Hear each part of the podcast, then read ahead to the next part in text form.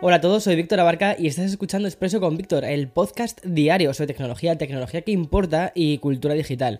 Y bien, un Call of Duty en Nintendo pues puede ser que nos lo encontremos, pero mientras Microsoft está asegurando este gran título eh, dentro de la consola portátil, no sabremos si la Nintendo Switch 1 Pro o en la 2, como te conté el otro día, en Sony sí que han expresado un poquito su miedo respecto a recibir un título con fallos para PlayStation, como si fuese una especie como de sabotaje. Vamos a hablar de este culebrón sin fin por el tema de la compra de Activision Blizzard y por qué le importa tanto a Sony este título, es súper interesante.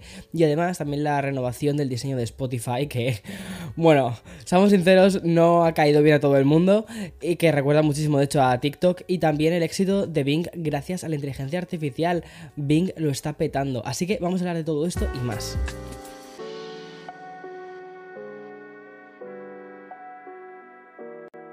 Mira, hay una cosa que tengo muy clara, ¿vale? Y es que yo creo que dentro de muy poco tiempo vamos a ver una serie, ya sea en Apple TV Plus o en HBO, sobre la compra de Activision Blizzard por parte de Microsoft. Como un poquito como lo que vimos de We ¿sabes? Pero más o menos de ese estilo. Y, mm, o, también incluso al más puro estilo de Dropout. Y es que la industria tecnológica no para de generar relatos, narrativas apasionantes que parecen sacadas de, de guiones. Y el proceso por el que está pasando Microsoft para que no le bloqueen la compra del estudio de videojuegos es está siendo un real culebrón. Y si esta serie ya existiese, tendríamos un episodio con lo que hoy hemos conocido, aunque la decisión de la UCM, que es el organismo de Reino Unido que está investigando si la compra de Activision Blizzard cae o no en monopolio, se sabrá el 26 de abril. Y ya estamos conociendo cómo está siendo el fuego cruzado verbal entre Sony y Microsoft, sobre todo por parte del fabricante japonés.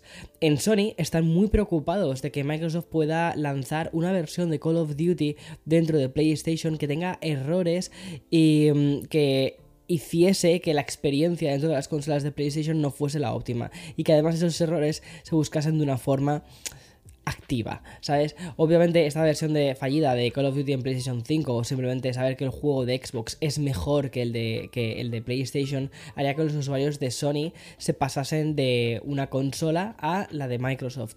Además, desde Sony alegan que no existe una manera viable de evaluar el rendimiento de Microsoft a la hora de diseñar Call of Duty para PlayStation. Podrían reducir eh, los recursos mínimos y todo esto, repito, se puede leer en los documentos que Sony ha cedido para este proceso legal. Por su parte, desde Microsoft han ofrecido a Sony paridad con la fecha de lanzamientos, el contenido, las funciones, las actualizaciones, la calidad y, la jugabilidad que vaya a tener tanto en Xbox, la misma va a tener con PlayStation. sí, o sea, de hecho, eh, Sony acepta, eh, si aceptase el acuerdo de 10 años propuesto por Microsoft para mantener Call of Duty dentro de PlayStation. En Microsoft aceptarían a un asesor externo para que supervisasen todo este proceso. Me parece muy curioso. En lo personal, yo creo una cosa y es que no sé hasta qué punto a Microsoft le interesa sacar un juego estropeado dentro de Sony, más que nada porque Minecraft, por ejemplo, es una franquicia que también tiene eh, Microsoft y que de hecho han intentado que la experiencia sea tremendamente buena en todas las plataformas. ¿Por qué? Porque al final lo que ellos están vendiendo es la IP, es el juego, independientemente de, que, de en qué plataforma se pueda jugar. No sé, me parece súper, súper interesante toda esta especie de batalla extraña. Y como hay noticias que se leen mejor juntas, hay que seguir hablando de Call of Duty, pero en este caso respecto a la adaptación de Call of Duty en la Nintendo Switch. Entre los documentos presentados por Microsoft ante la mencionada Autoridad de Competencia y Mercados del Reino Unido, hemos podido ver los planes que tiene para la versión de Call of Duty en Nintendo Switch. Y es que desde Microsoft señalan que el motor de Warzone ha sido optimizado para funcionar en una amplia gama de dispositivos, los cuales incluyen la Xbox One de 2015 y ordenadores lanzados hasta 2015. Todo esto, ¿vale? Los anteriores al lanzamiento de la Nintendo Switch, que fue, recuerda, en 2017. Es decir, Microsoft está bastante segura de que la Nintendo Switch tiene capacidad de poder ejecutar Call of Duty. De hecho, desde Microsoft también señalan que Activision ya ofrece una versión móvil de Warzone que se ejecuta nativamente en teléfonos móviles y que tiene especificaciones de rendimiento más bajas incluso que la propia Nintendo Switch en algunos casos.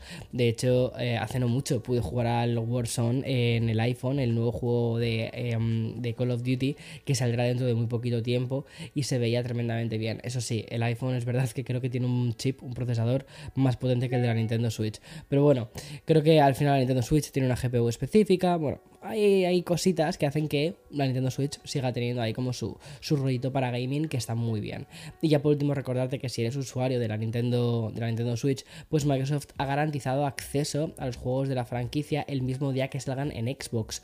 Además, Microsoft se compromete a proporcionar plena igualdad de funciones y contenido en ambas plataformas. O sea que básicamente lo que está haciendo Microsoft es intentar asegurarle a todo el mundo que, oye, que sí, que nos vamos a comprar este o queremos comprarnos este estudio, pero que mm, el juego va a seguir saliendo en el resto de las plataformas y va a seguir saliendo al mismo nivel que lo vamos a hacer en nuestras plataformas propias. Porque al final yo creo que a ellos lo que les interesa es vender el juego, ya está, independientemente de... Eh, que luego lo juegues en Xbox o que lo juegues en Play o que lo juegues en, Nintendo.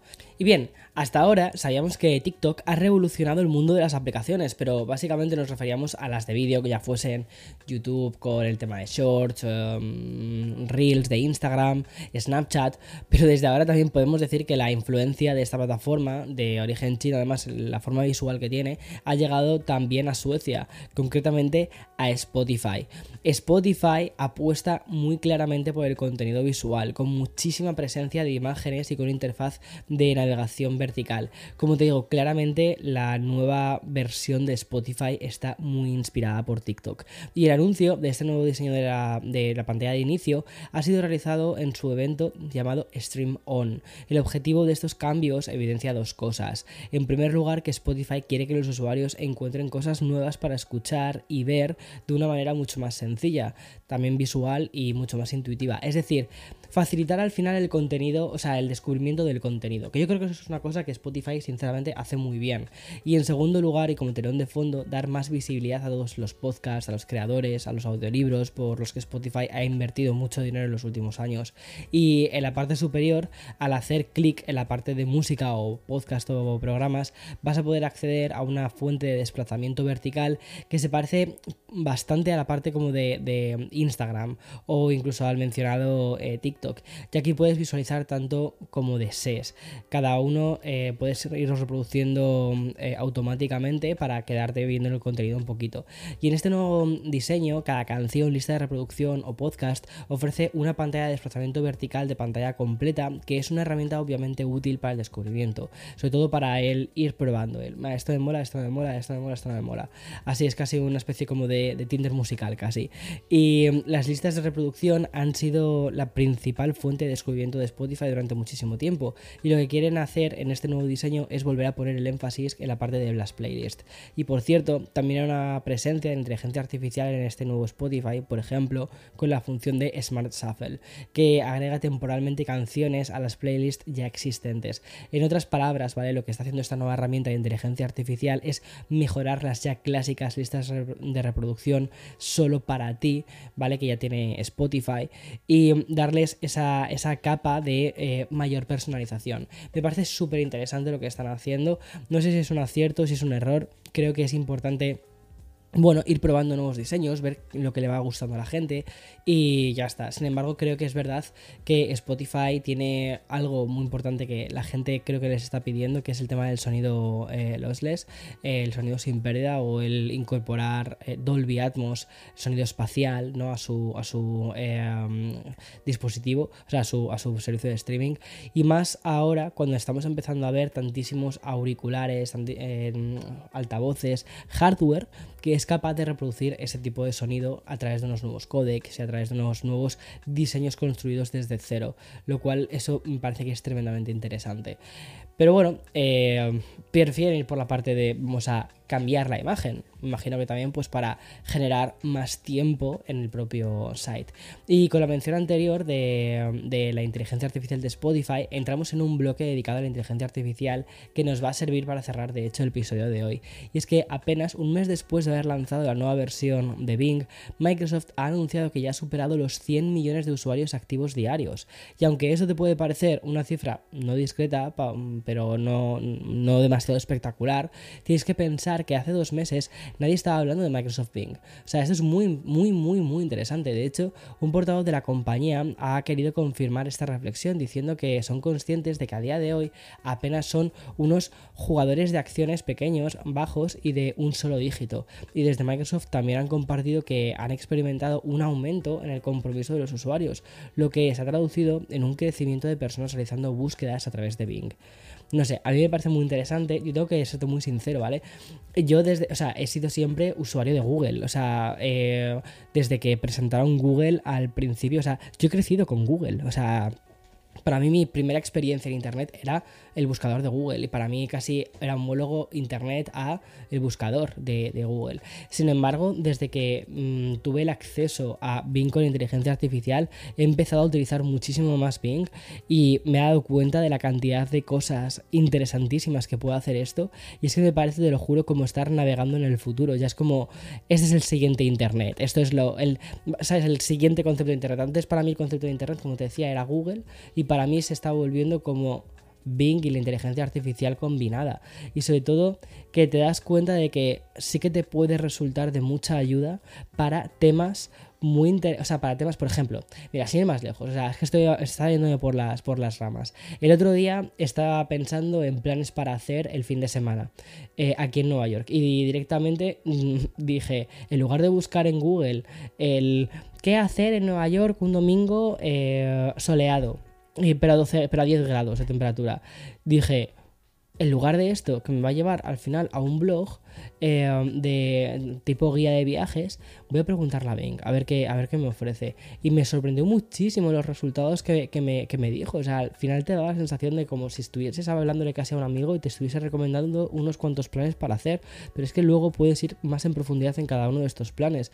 Te dice, pues puedes ir a conocer eh, tal mercado que hay en no sé dónde, que está abierto los domingos. Y entonces dices, vale, pues háblame más de este mercado y de qué puedo, y qué puedo encontrar ahí. Y entonces te da más información contextual sobre eso. Me parece una pasada. O sea, no sé, no sé a ti, pero a mí me parece, o sea, me, vuela la cabeza. Y, y, lo he empezado a utilizar mucho más, sinceramente. Eh, bueno, y de hecho, eh, Microsoft también está dando bastante crédito de todo esto de Bing Inteligencia Artificial a este crecimiento también hacia, hacia lo que es Edge e incluso la introducción de su modelo Prometheus IA, el cual hizo que los resultados de búsqueda de Bing fuesen mucho más relevantes. Aparentemente, alrededor de un tercio de los usuarios de vista previa diaria de Bing han estado utilizando la inteligencia artificial de, de chat para sus consultas durante todos los días, un promedio que Microsoft ve tres chats por con más de 45 millones de chats desde que se presentó este nuevo Bing. Además, en el 15% de todas las sesiones de chat, las personas han estado usando Bing para generar contenido nuevo. El lanzamiento de, este chatbot de inteligencia artificial de Bing en dispositivos móviles también ha impulsado el motor de búsqueda a un nuevo nivel de popularidad y ha llevado a un aumento de 6 veces en los usuarios activos diarios antes de que este estuviese disponible. Eh, me parece, ya te digo, muy interesante, ¿no? Porque al final lo que han hecho es como lo han separado y han dicho, esta es la parte de inteligencia artificial y esta es la parte tradicional de motor de búsqueda, pero al final hay ciertas cosas, o sea, yo creo que la marca Bing es como que está subiendo bastante, lo puedes ver de hecho curiosamente en Google Trends, que es un poco el tema de cómo funcionan las búsquedas por ahí adelante, pues puedes ver cómo en Google Trends ha aumentado eh, la presencia de la marca Bing. Entonces me parece súper interesante como este tipo de cosas. Y como te llevo diciendo de hecho varias semanas, este increíble boom por la inteligencia artificial de, la IA de, Microsoft eh, lo están sabiendo aprovechar muy bien. Ya han pillado totalmente por sorpresa a Google que aún tiene que mostrar un poco mejor cuáles son sus planes respecto a la inteligencia artificial más allá de lo que es BART. Es verdad que dentro de unas semanas vamos a ver justo, de hecho a finales de este mes, ¿no? La semana que viene, miento. El día 16 es creo eh, de hecho, te di la noticia ayer. El día 16 van a hacer una. una mm, sí, Creo que. Ah, no, no, no. Esto, esto, es, eso es Microsoft. Quiere hacer el evento el día 16. Google lo hace un poquito más adelante, creo que en mayo. Van a contar cosas sobre cómo van a implementar la inteligencia artificial. Tengo muchas ganas de ver cuáles, cuáles son las cartas que pone Google sobre la mesa, porque creo de verdad que la gente está empezando a experimentar mucho con la IA y que, a diferencia de lo que yo creo que la gente pensaba o iba a pensar inicialmente, yo te lo juro, eso eh, muy sincero, yo pensaba que la gente no iba a, a adoptar la inteligencia artificial de este modo modo. Sin embargo, lo que estoy viendo es que cada vez más y más gente lo está haciendo, lo está adoptando, les está gustando y sobre todo que lo encuentran útiles en su día a día. Y eso es al final la clave para que este tipo de cosas funcionen, que la gente lo encuentre útil y que la fricción de utilizarlo, es decir, la fricción es el hecho de decir, eh, no tienes que meterte en una línea de comandos, no tienes que meterte en, por ejemplo, ChatGPT, pues tiene una pequeña fricción porque tienes, tienes que ser un poquito friki, ¿sabes? Para poder ir a por ello. O por ejemplo, Mid Journey, ¿no? Para hacer las imágenes. Ya tienes que meterte en Discord para crear las imágenes y todo esto tienes que ser un poquito nerd para, meterte en todo esto. Sin embargo, em, si ya lo tienes incorporado en un buscador y con un lenguaje que tú ya conoces, que sabes más o menos cómo funciona, que te, te, resulta familiar, al final la fricción es tan baja, es tan mínima, que terminas utilizándolo, porque luego el, el resultado que te ofrece tiene más puntos, ¿no? Que, que, o más calidad que um, el resultado anterior que tenías la forma anterior que tenías de hacer las cosas. Por eso creo que va a triunfar mucho la inteligencia artificial en las partes de búsqueda y más como un asistente realmente inteligente. Creo que estamos, vamos a ver una nueva variante de asistentes. Eh, es el nuevo mm, o sea, el concepto, ¿vale? Ese Google Assistant, ese Siri, ese, ese Cortana eh, que tuvimos hace pues ya casi 10 años, ¿no? Eh, toda esta primera generación de asistentes, al final realmente lo que estaban haciendo eran como tareas sencillas. Enciende esto, pone el temporizador, avísame de esto. Eran todo comandos, pero no era una inteligencia eh, artificial, no era una... no te respondía, no tenía esa especie de continuidad en las frases. Eh, no aprendía modelos específicos, que eso es lo más importante para mí la inteligencia artificial, que aprende. Eh, no aprendía modelos, era lo que era, era así, era punto. Eh, y ahora pues empieza a entenderte. Y eso me parece que es tremendamente increíble. Y cuando esto se empieza a aplicar a estos asistentes de voz, es que los resultados pueden ser una tremenda pasada. Por eso, aunque ahora Microsoft está haciéndolo súper bien con, con, Bing, creo que no hay que subestimar a Google, porque mm, Google lleva muchísimos años también de investigación en este terreno y lleva también eh, muchos años en la parte de asistentes de voz, eh, está haciendo cosas muy interesantes también con el tema de las traducciones simultáneas. Entonces, Em, tengo muchas ganas de ver cómo evoluciona todo esto, porque de verdad creo que tenemos dos empresas mega fuertes, mega potentes, como son Google y Microsoft, yendo hacia un terreno muy nuevo. Y eso me mola, eso me fascina. Y ese es el tipo de tecnología que me fascina. En fin, hasta aquí el episodio de hoy 9 de marzo del 2023. Y mañana, como siempre, más y mejor. Chao, chao.